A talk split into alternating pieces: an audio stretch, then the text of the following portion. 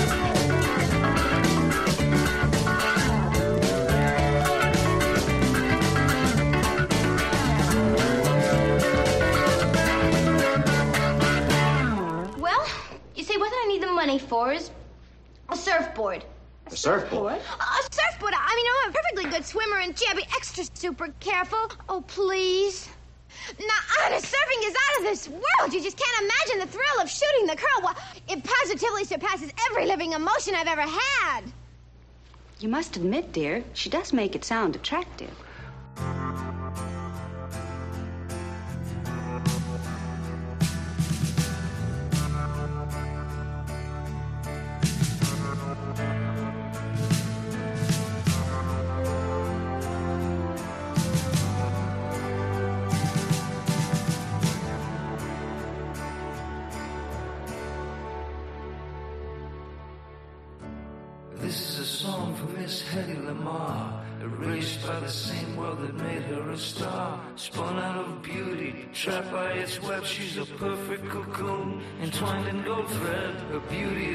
Spectacle, her thoughts too pure. The light of her being, her exotic allure, is torn at the seams for daring to dream. It's so hard to speak when you're frozen in.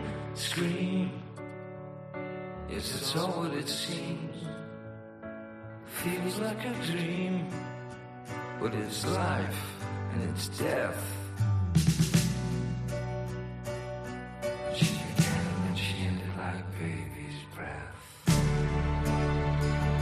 Don't believe,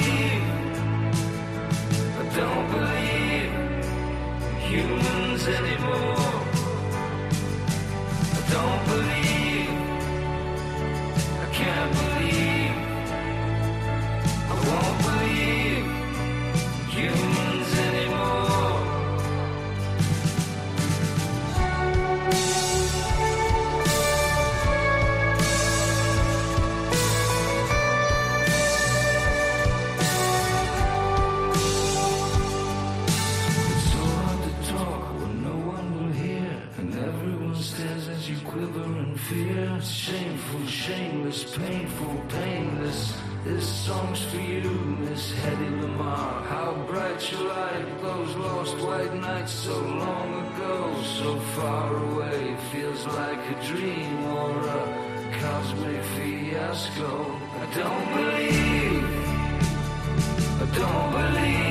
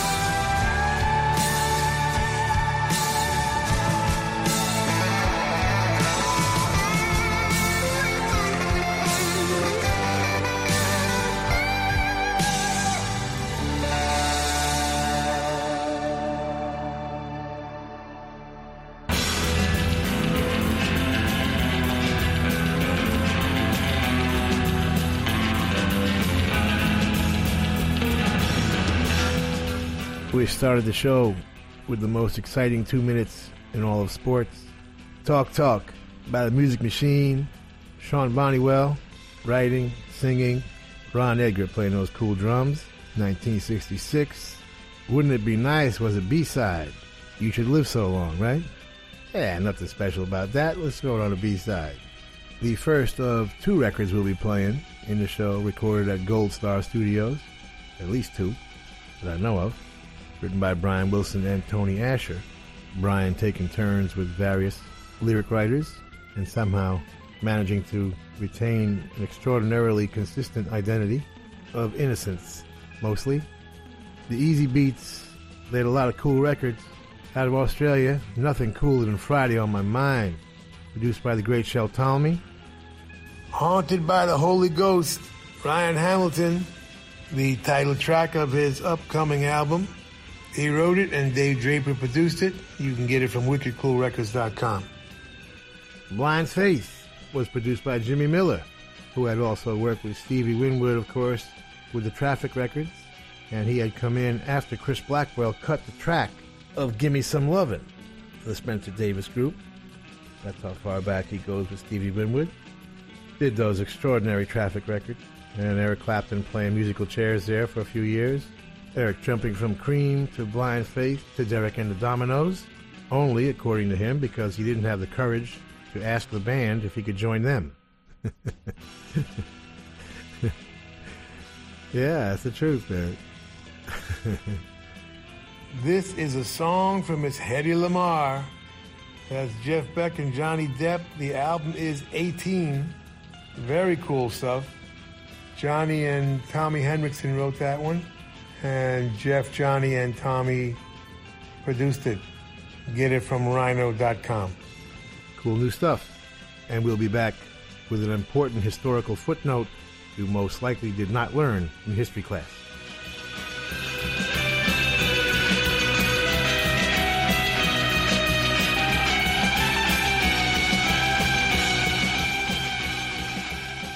Aquí me tienes de nuevo. Es habitual que en el Underground Garage Little Steven rescate acontecimientos que suelen calificar, eh, o sí, calificar de alguna manera de cultura pop underground. Eso es un poco lo que Little Steven propone. No sé si lo que nos espera a continuación, pero podría quizás entrar en esta categoría. Bueno, resulta que el próximo 24 de enero se cumplirán 88 años desde que se pusiera a la venta la primera lata de cerveza. sí, tal cual. Este es el acontecimiento.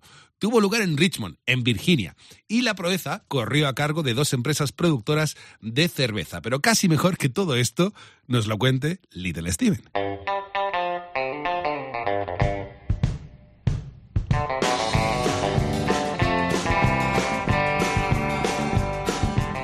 This week is the official birth date of the beer can. That's right, January 24th, 1935, Krueger's finest beer and Kruger Cream Ale went on sale in cans in Richmond, Virginia. Now, beer its own self goes back a little further, of course, you know, without the can. Like, how about Noah had beer on the ark, all right? Two sixes. Babylonians have recipes for beer dating back to 4300 BC. There were cultures that paid their workers in beer, kind of eliminating the middleman. Not to mention the local pub. Egyptians included beer in the burial provisions so you could get wasted on your way to the promised land. And don't get me started on Mesopotamia.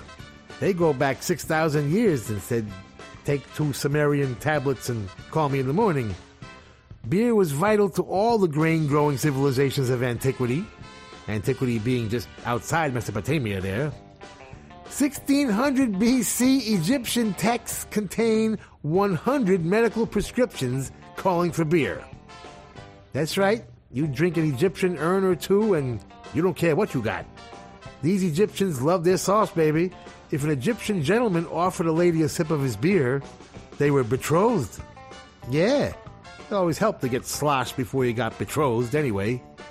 That's still very effective today. 1295, King Wenceslas grants Pilsen Bohemia brewing rights. He'd show up big in Christmas, probably drunk. In 1490, whatever, Columbus found the Indians making beer from corn and tree sap. Mmm. 1553, Beck's Brewery was founded. That's right, Jeff Beck had his own brewery. And why in 1620 did the Pilgrims land at Plymouth's Rolling Rock? That's right, their beer supply was running low.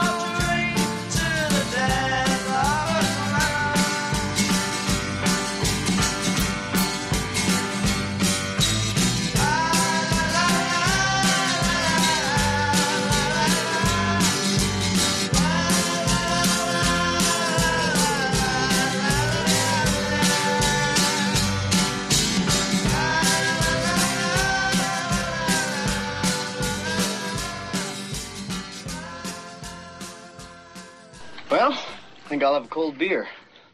Well, they ain't got no beer, and even if they did have it, wouldn't be cold. they got uh, three kinds of tequila and one of whiskey, and they're all green and bad. Well, what kind of town is this, anyway? Ain't no blacksmith. Ain't no cold beer. Don't see no girls. Ain't changed much, that's for sure.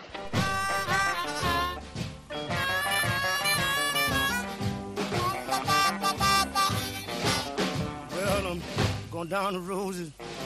Stop at Fannie Mae. Gonna tell her Fannie what I heard. Her boyfriend said, Don't start me to talking. I'll tell her everything I know. I'm gonna break up this signifying, cause somebody's got to go. Jack give his wife two dollars, go downtown and get some market. Gets out on the streets. Oh, George stopped her. He knocked her down and black in the eye. She gets back home, tell her husband a lie. Don't stop me talking. I'll tell everything I know. I'm gonna break up this signifying. Somebody's got to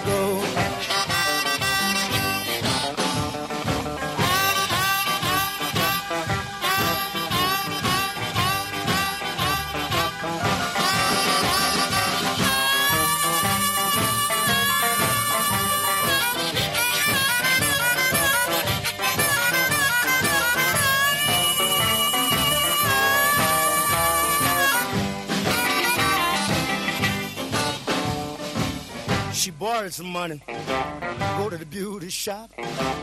She honked his horn, she began to stop. Said, take me, baby, around the block. I'm going to the beauty shop where I can get my hair side. Don't stop me talking, I'll tell everything I know.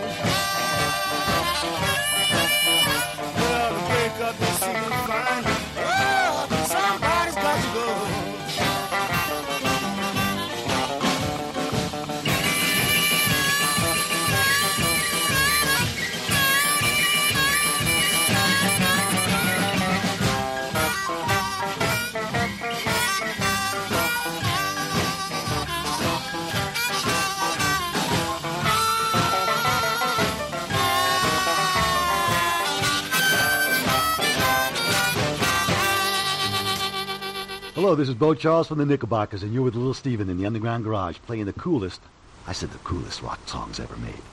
Lies,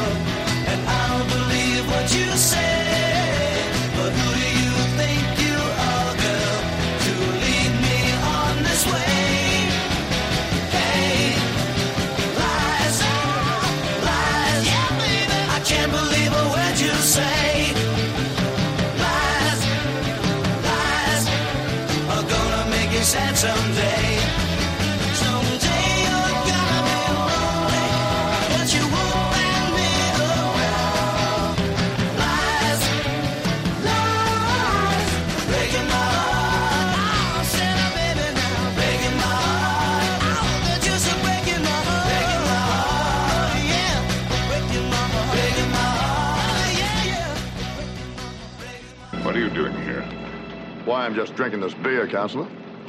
Do it someplace else. So the man sells me a beer, and I figure maybe you might rent me a boat now. Just how many laws you got against that, Counselor? Look, Katie.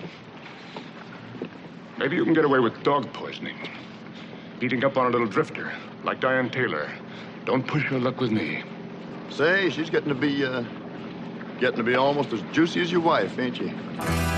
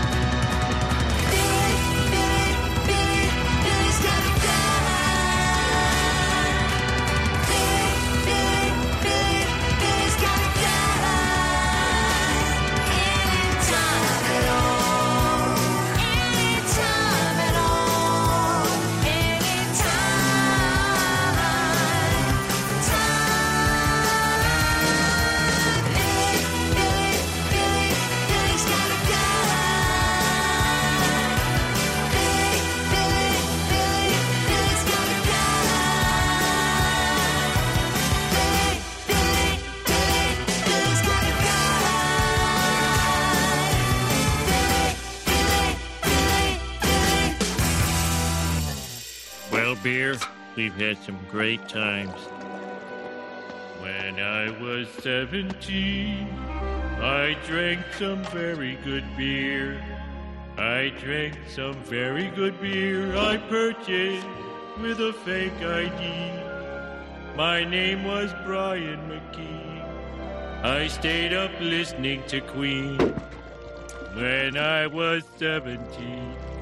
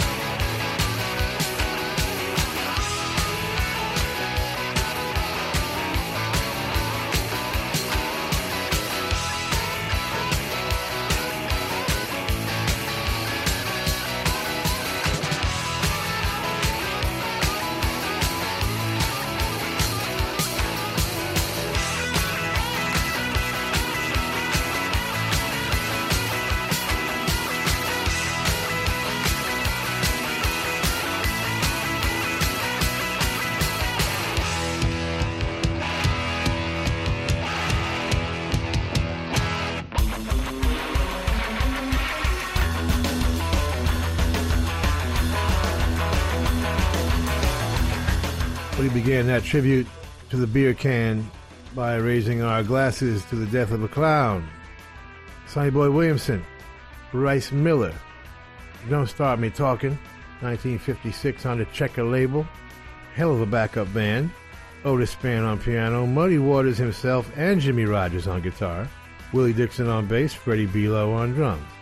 And you know you're in the Underground Garage when we travel very comfortably from Glendora, Mississippi to Bergenfield, New Jersey for the Knickerbockers, straight out of the Beatles school, and they graduated with honors with that record. Lies, their only hit in America. Billy is the Shang Hi Lows. The album Aces, Eights, and Heartbreak. You can get that from Rum Bar Records. Bandcamp.com. Jen D'Angora from the Downbeat Five wrote it and sings it, and Danny the K produced it with the band. A little Joan Jett with. I'm a victim of circumstance. That's right. Curly from the Three Stooges, a huge Joan Jett fan. Victim of Circumstance, written by Joni and Kenny Laguna, and produced by Kenny and Ritchie Cordell. And I know what's on your mind. What was the highest rated comedy series in American TV history? Stick around and find out.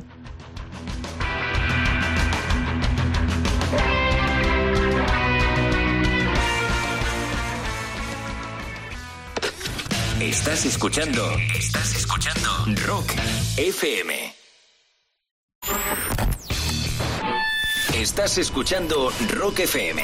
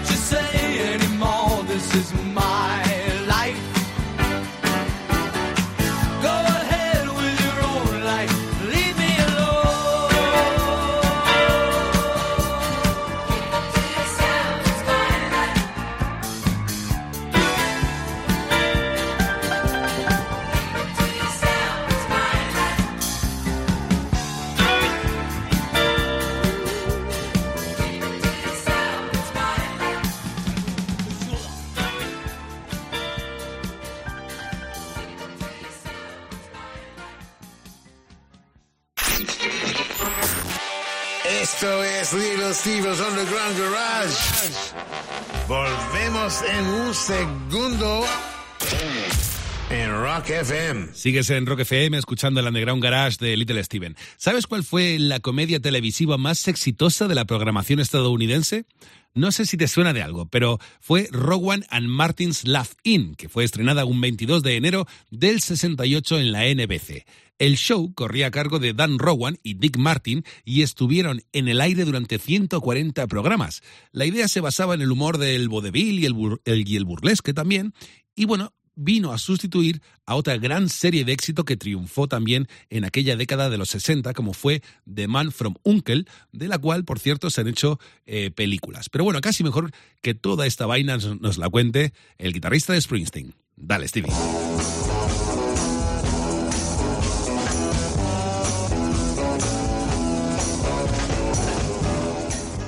So, what was the highest rated comedy series in American TV history? No. No.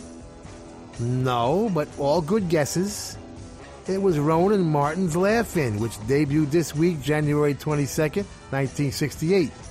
Created by Digby Wolfe and produced by George Schlatter and Ed Friendly, it used 260 pages of jokes for each hour-long episode. It was a combination of Olson and Johnson's Hellzapoppin' and England's That Was the Week That Was, structured at a lightning fast pace and included one liners, blackouts, sketches, cameo appearances by celebrities and all kinds of politicians, and had 40 regular cast members, only four of which made it the whole five year run. Host Dan Rowan and Dick Martin, Ruth Buzzi, and announcer Gary Owens. Some of the many cool actors and comedians the show would introduce would include Goldie Hawn as a body painted, giggling go go girl who would usually forget the question she was asked. Arte Johnson played many roles, uh, including a Nazi observer, very interesting, a dirty old man attacking Ruth Buzzi, a man riding a tricycle and constantly falling over, and Rabbi Shankar, the Indian guru. LA DJ Gary Owens would stand with his hand cupped over his ear, giving announcements that were totally unrelated to anything in the show. Henry Gibson would hold a gigantic flower and read psychedelic beat poetry. Alan Sues was the gay sports announcer. Jo Anne Worley would do her one liners in an unbelievably loud operatic voice. Flip Wilson would cross dress. And Tiny Tim would appear so often he got a hit single with his ukulele version of Tiptoe Through the Tulips. The show was number one in the ratings its first two seasons and got away with more sexual and political innuendo than any show before or since.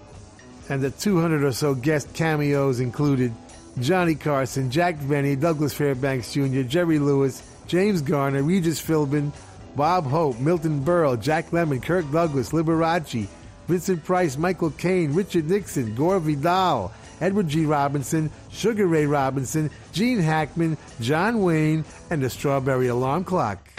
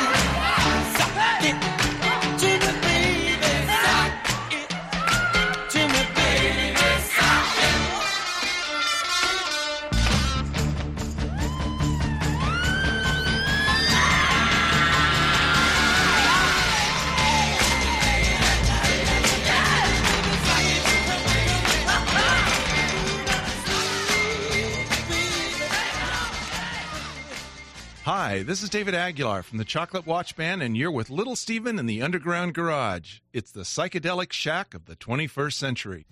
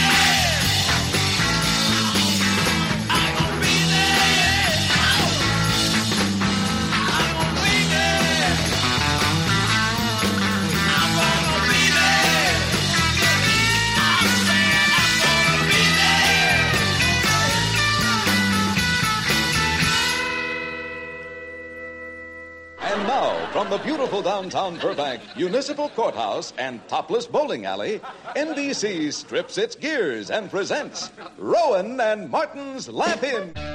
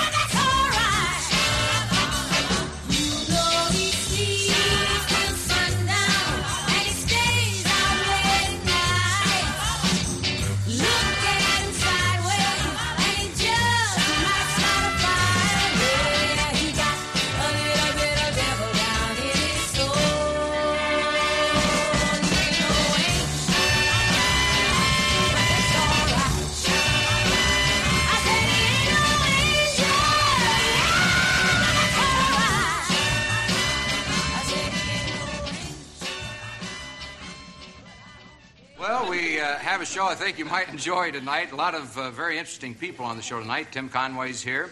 John Wayne? John Wayne's not here. He backed out again? you can't trust those big stars. Oh, hold it. Now, come on. You're going to you're gonna give these people the wrong impression. He was never supposed to be here. Well, that's funny. I dreamed he was on the show uh, tonight, and, uh, and I can't understand it. Well, that doesn't make it come true. Well, I dreamed you were on the show tonight, and you're here. Well, just forget John Wayne. Forget John Wayne? Never. Well, I mean, he's not here tonight, so just forget him. After all the Indians he killed, too. Why, why don't, you, why don't you think about After all some... the times he hit Ward Bond. Wait, just a minute.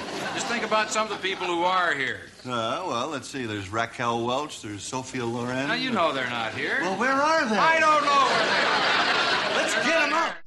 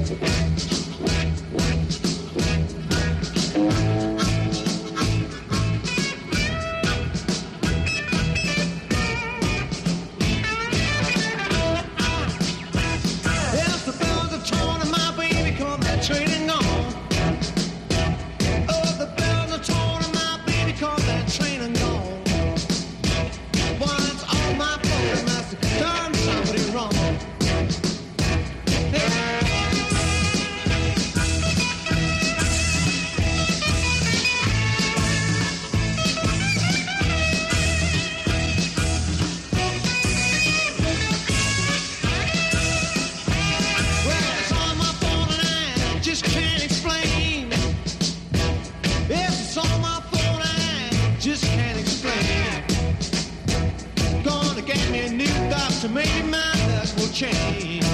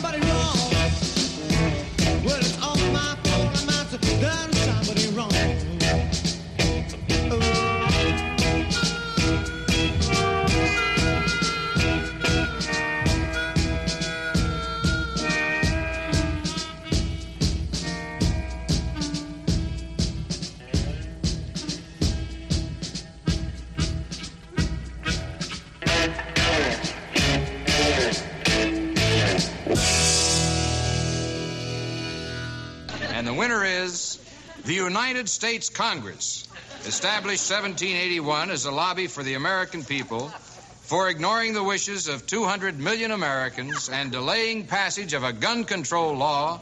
We hereby present Congress with a first flying fickle finger of fate.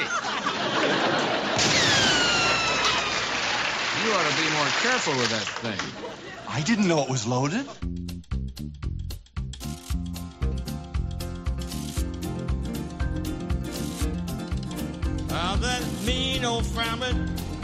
Good old engineer, mean old freight train. Took my girl from here. I'm gonna leave in the morning, baby, on that streamline train. Only one thing, mama, keep your mind off this man. Women in Chicago, shoot done make me tired. A handful of gimme, multiplied. I'm gonna leave in the morning, baby, on that train. Now there's only one thing, mama, keep your mind off this man. Yeah, yeah. Streamline train, greenback dollar bills, loving proposition. I'll get somebody killed. On that train. Well, there's only one thing, mama, keep your mind off this man. Yeah, yeah, yeah, yeah, yeah, yeah, yeah,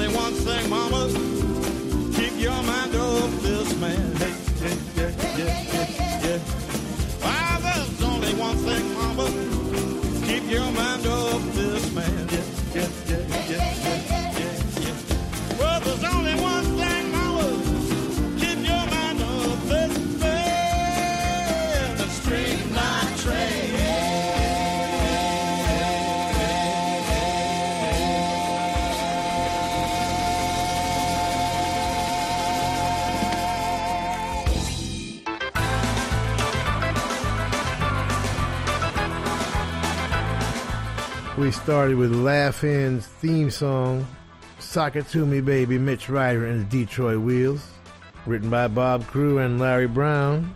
Yes, the same Larry Brown and Bob Crewe that worked with Richard and Young Lions, and produced by Bob Crewe, of course. Are you going to be there at the Laugh-In? Chocolate Watch Band, 1967.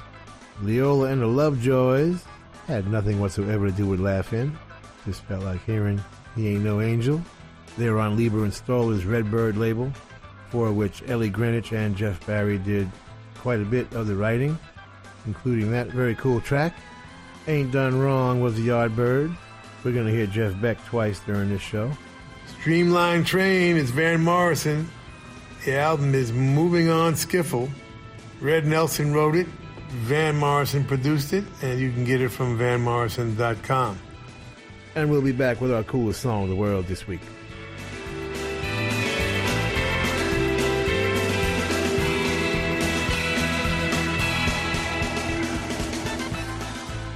por aquí me tienes de vuelta. Vamos a detener un momento la maquinaria del Underground Garage y a descubrir juntos pues la música que más le ha llamado la atención a Little Steven estos últimos días, porque ya es un clásico del programa, lo que es la canción más chula de la semana. Esta noche corre a cargo de Rock Mix y Havana Winter, y la canción en cuestión, la más chula de la semana, se llama Apunta Hollywood Forever. Dale, Stevie.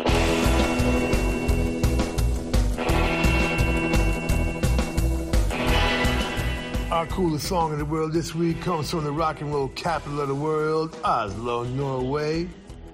Please welcome back to the Underground Garage stage, Havana Winter.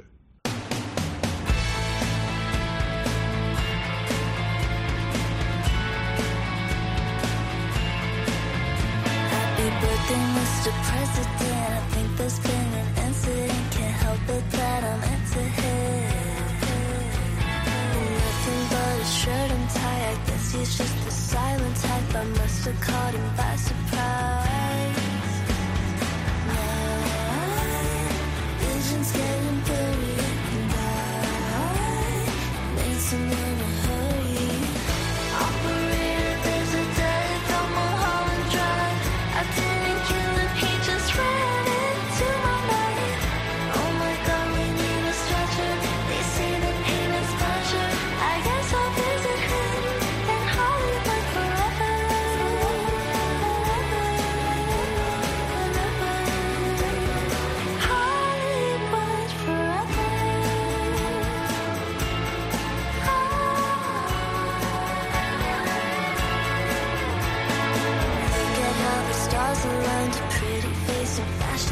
I've never been so camera shy.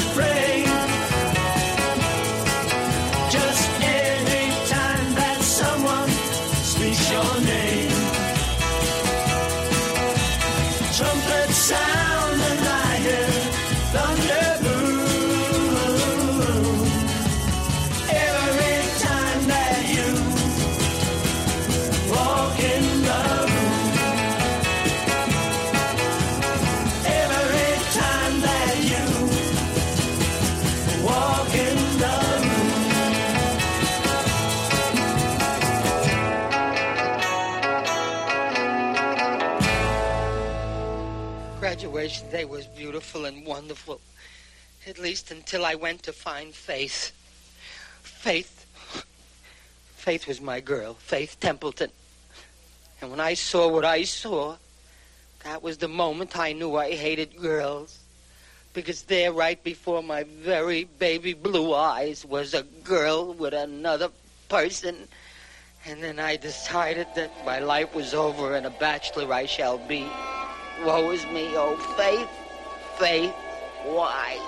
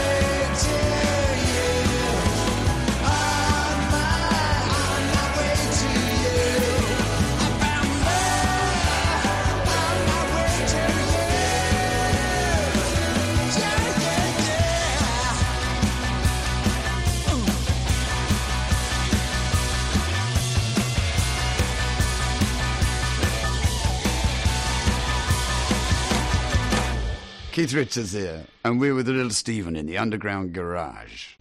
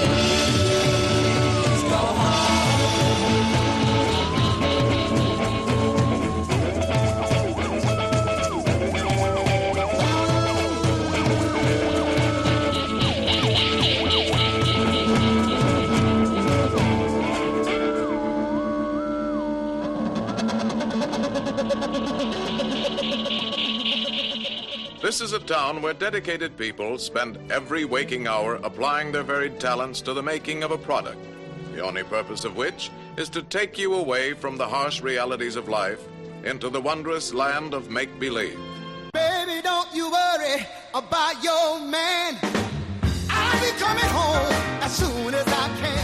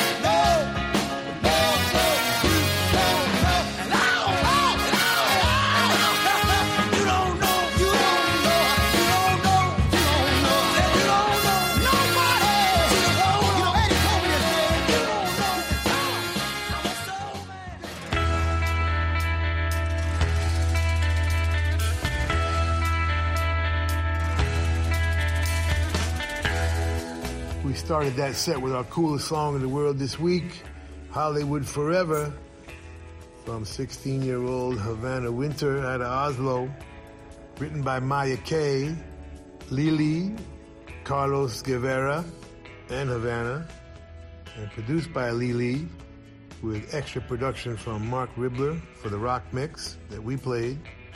Lili played all the instruments on the original pop mix, and uh, Marc Ribler added some rock stuff to it.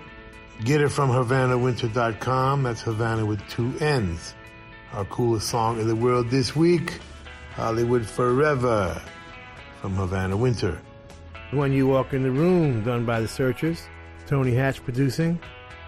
On My Way to You, Brian Ray, WickedCoolRecords.com. He wrote it, he produced it. Cool stuff. The Rolling Stones, produced by Andrew Loog Oldham, which is pretty much all we play in the Underground Garage. Please Go Home from Between the Buttons, their seventh album. And Sam and Dave, You Don't Know What You Mean to Me. And speaking of cool things, we're hearing Dom Mariani and the Majestic Kelp in the background from their classic instrumental album Underwater Casino. And we'll be back with our Freak of the Week.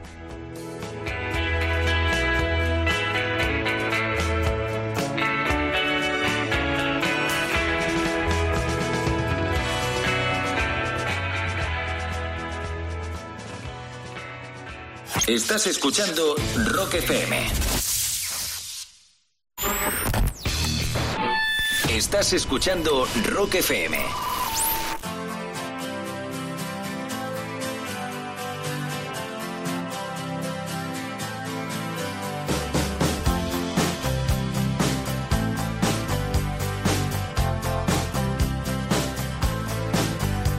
Well, I started down a dirty road. Started out all alone, and the sun went down as I crossed the hill, and the town lit up. The world got still. I'm learning fly, got wings. Coming down is the hardest thing. Well, the good old days may not return, and the rocks might melt and the seed may burn.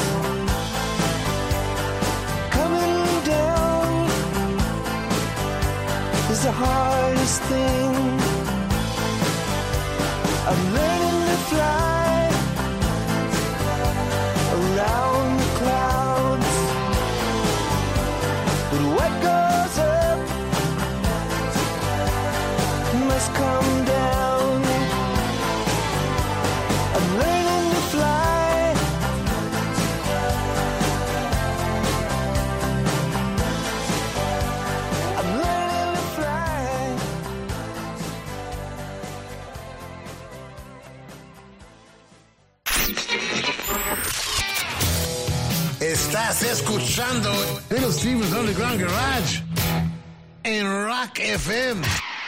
Esto es Rock FM y estás escuchando el Underground Garage de Little Steven. Esta noche, nuestro personaje de la semana es eh, Sam Cooke, nacido un 22 de enero de 1931 en Mississippi y que está considerado como uno de los grandes exponentes del rhythm and blues y el soul.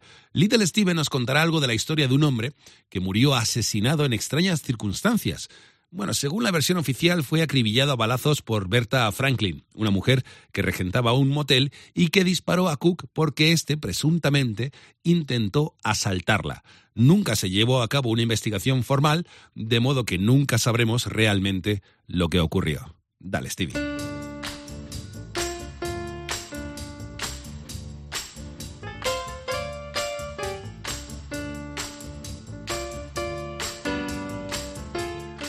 Our freak of the week is Sam Cook, born in Clarksdale, Mississippi, without the E on the end of his name, January 22nd, 1931.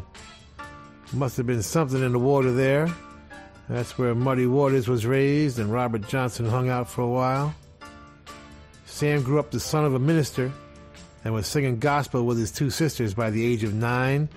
Did a bit with the Highway QCs as a teenager. Then at 19 was asked to replace R.H. Harris in the Soul Stirrers. The Soul Stirrers had been recording with Aladdin, but in 1948 signed with Art Rupe's Specialty Records, a blues label that had recently started including gospel. And within minutes, Sam Cooke was a gospel superstar, and the pressure was on to cross over to pop. It was not a cool thing to do in the black community, which demanded a separation between the sacred and the secular.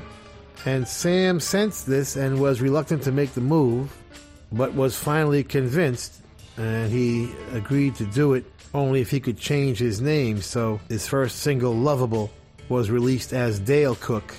Of course, everybody knew it was him, and it sold 25,000 copies, which was a local hit, but it caused a backlash against the Soul Stirrers who started getting booed at every gig. So they had to fire Sam and replace him with Johnnie Taylor, who would have his own pop hits soon. Bumps Blackwell, acting as Sam's manager, traded royalties owed for a release and signed Sam to Bob Keane's Keen label. And the first single was You Send Me. And that's all she wrote.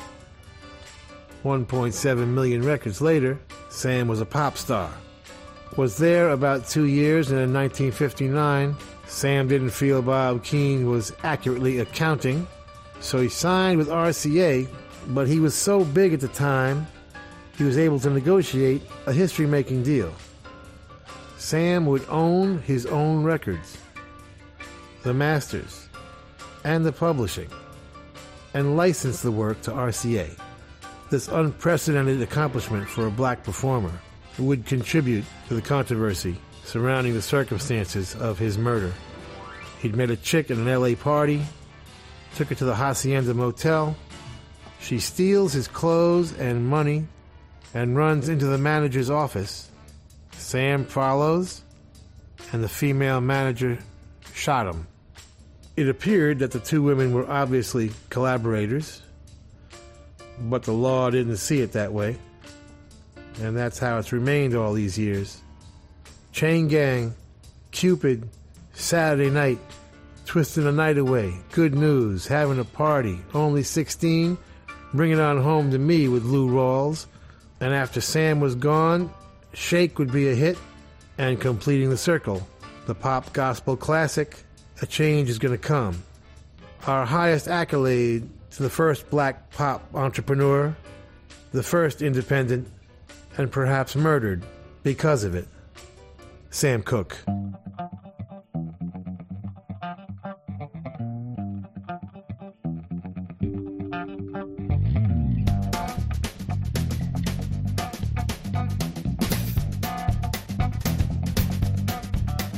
All my babies coming home tomorrow. Ain't that good news? Man, ain't that news? Babies coming home tomorrow. Ain't that news? Man, ain't that news? I got a letter just the other day telling me that she was on her way and she want me to meet her at the station. Ain't that good news? Man, ain't that news? In the letter, she told me she still loved me. Ain't that good news? Man, ain't that news? In the letter, she told me she loved me. Ain't that news? Man, ain't that news? She said she's sorry that she left. Found out she don't want nobody else. Said she wants me all to herself. Ain't that good news? Man, ain't that news?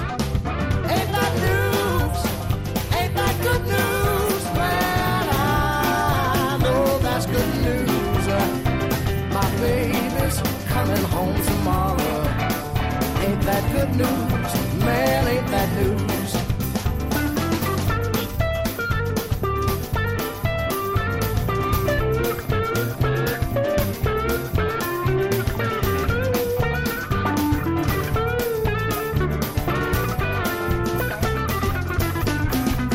I'm gonna have her a party at the station. Ain't that good news? Man, ain't that news? Have a party at the station. Ain't that news? Man, ain't that news?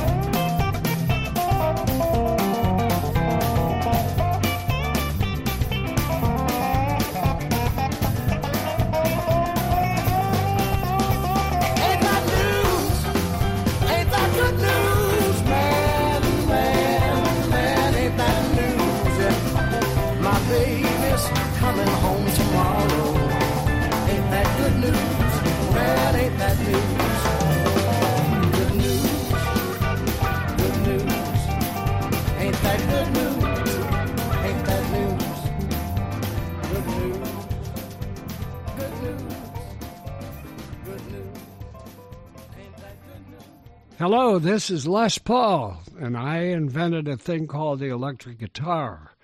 And you're tuned to a man who's done fairly well playing it, Little Steven in the Underground Garage. It's a very cool place to be. I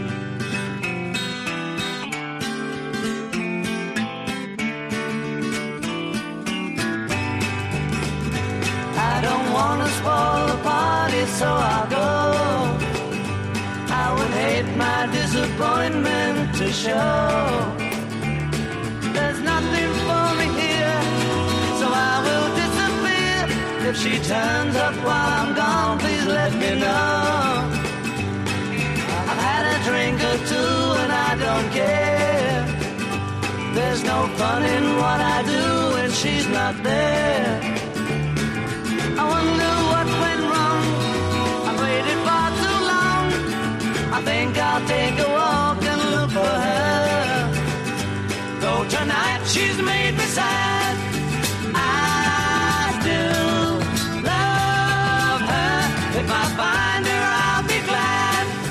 I still love her. I don't wanna spoil the party, so I'll go. I would hate my disappointment to show.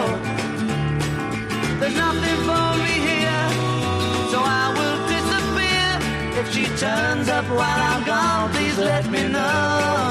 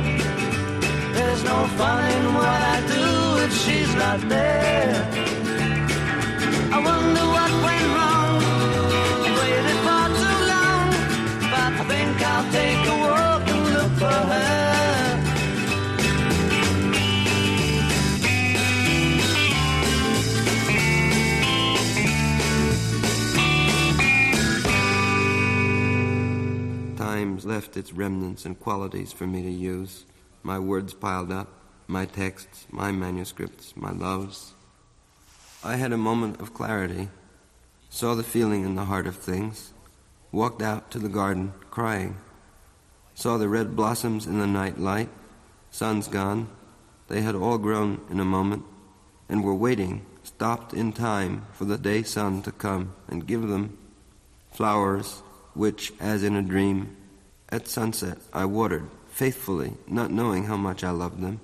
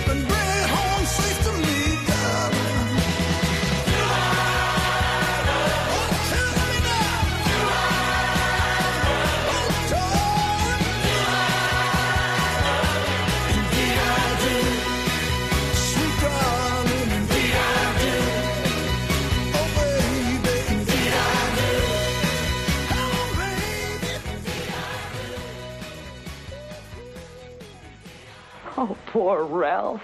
Do you know what it's like to be married to a wonderful man for 14 years? No, I can't say that I do.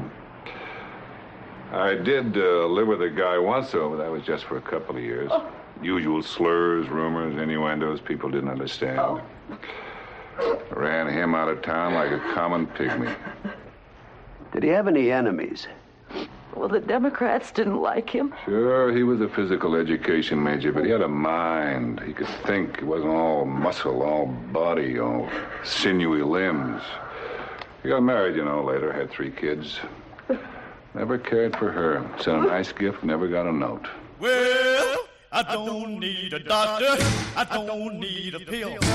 Any other treatment, babe, would hardly make me ill. I need rock therapy.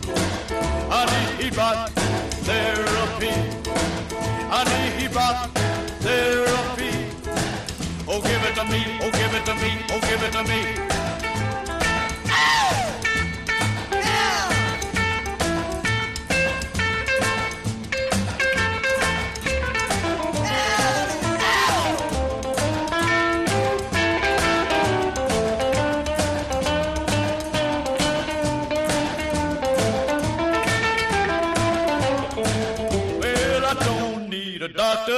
don't need a nurse. Anything you give me, babe, will hardly make me worse. I need rock, a therapy. I need rock, a therapy. I need rock, a therapy. Oh, give it to me, oh, give it to me, oh, give it to me.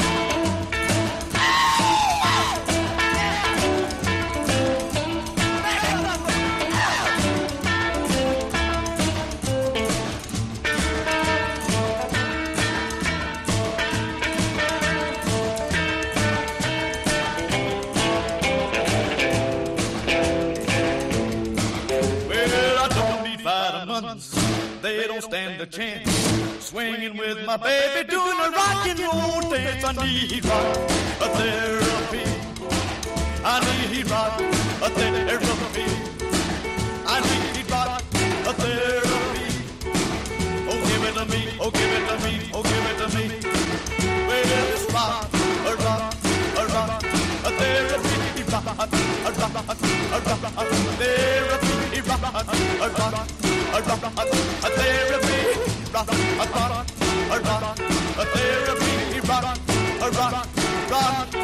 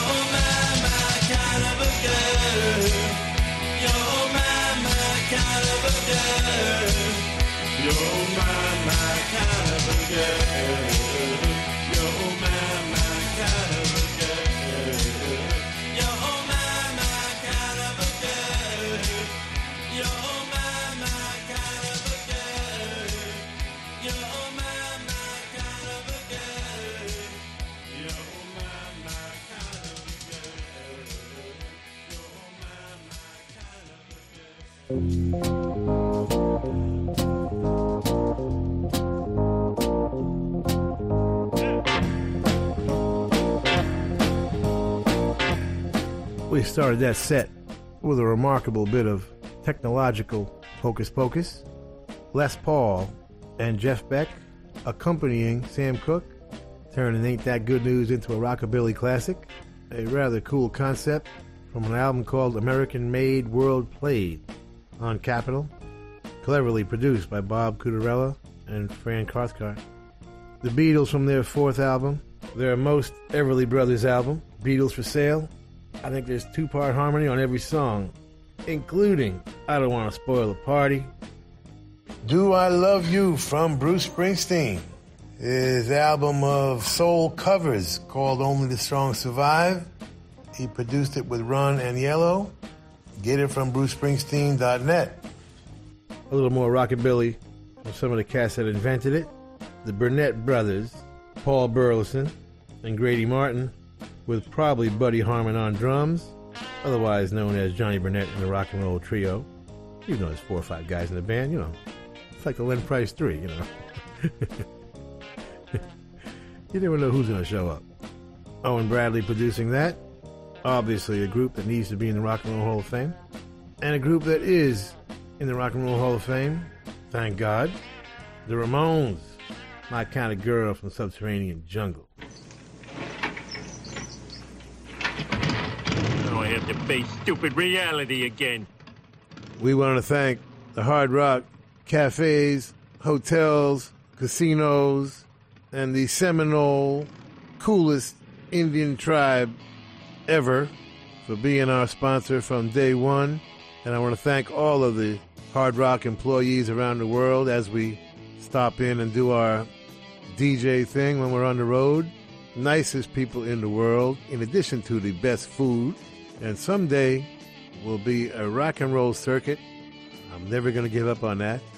We want to thank Premier Networks, our new syndicator, Julie Talbot, Rick Bucchietti, Tanya Juhaz, and Corey Neal. Forgive the pronunciation. I'll get it right eventually. And if you're in need of any guitars or amps or tambourines, go see Andy Babiuk. I want to thank our, is Intrepid the word? Is that an aircraft carrier? Dennis Mortensen, who puts the show together every week in spite of the odds. Go to undergroundgarage.com if you've missed any of our last 750 shows. and uh, Facebook and Twitter and at Stevie Van Zandt. You can talk to me personally. And thank you, Alan Freed. We'll see you all next week. And that's the name of that tune. Ciao, baby. Nice ride. Go back to Jersey, you moron!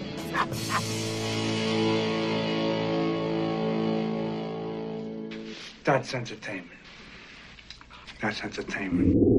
Y llegamos al final del Underground Garage de esta noche. Hemos recordado al genial Sam Cooke. También hemos celebrado el lanzamiento al mercado de la primera lata de cerveza en Estados Unidos. Y mucha música, desde luego, aquí en el Garage junto a Little Steven. Espero que hayas disfrutado.